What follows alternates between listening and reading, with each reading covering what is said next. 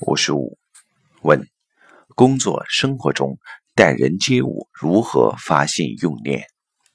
答：我们工作生活的过程中，实际是我们真正在现实中能够成长的道场，因为我们现实遇到的一切都是我们内在认知的投影，我们所有的认知都是障碍。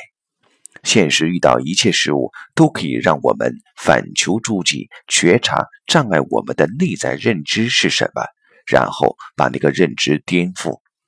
在颠覆的一瞬间，当下我们就在打开，就在提升自由度，当下就产生喜悦，产生自在。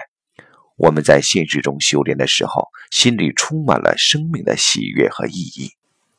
只有精进的人，才会挑战自己的障碍。他自讨苦吃，甘愿受苦。他知道这个过程会使苦尽甘来。